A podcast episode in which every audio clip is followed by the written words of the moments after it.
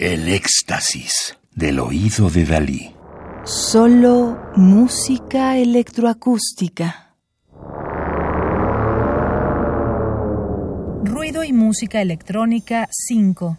Segunda cronología, 1936-2003. Disco compacto editado en 2004 en Bélgica por el sello Sub Rosa. La obra que estamos escuchando, Music of the Spheres, la música de las esferas de 1938, de Johanna Magdalena Beyer, 1888-1944, Alemania, Estados Unidos, compositora. Es comparable con Horizon, 1937, de Olivier Messiaen, y es una parte de una ópera inacabada titulada Status Quo es una composición híbrida que mezcla instrumentos acústicos y eléctricos. Para esta versión grabada por el Electric Whistle Ensemble en 1977, la parte eléctrica y electrónica fue diseñada por Don Buccia. Johanna Magdalena Beyer, compositora y pianista, nacida en 1888, fallecida en 1944, nació en Leipzig, Alemania pero se sabe muy poco sobre su vida antes de su mudanza a los Estados Unidos en 1923. Cantó durante tres años en la Leipziger Singakademie y se graduó de Deutscher Conservatorien y Musikseminar después de haber estudiado piano, armonía, teoría, contrapunto, canto y baile. En 1923 estudió en el Mainz College of Music y recibió dos títulos en 1928. Enseñó piano en Greenwich House Music School y comenzó a estudiar con Ruth Crawford, Charles Seeger, Dan Ruth Heyer y Henry Cowell, su amistad más íntima. Bayer actuó como agente informal y secretaria de Cowell entre 1936 y 1941 de forma voluntaria y solo recibió una compensación parcial en 1941. La música de Johanna Magdalena Beyer se interpretó varias veces en distintos foros de Nueva York en 1936 y 1937. Participó en el evento musical en la competencia de arte en los Juegos Olímpicos de Verano de 1932.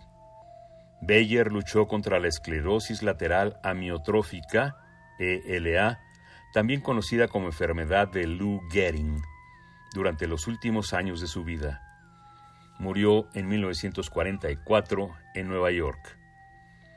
Algunas de sus partituras están disponibles en ediciones anotadas y copiadas a través del proyecto Frog.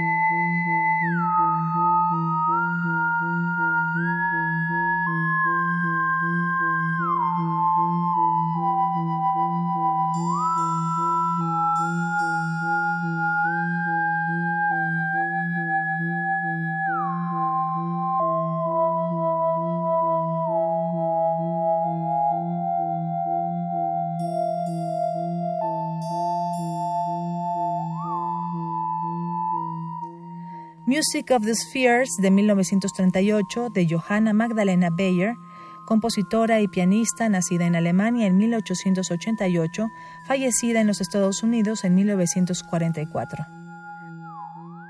Radio UNAM. Experiencia sonora.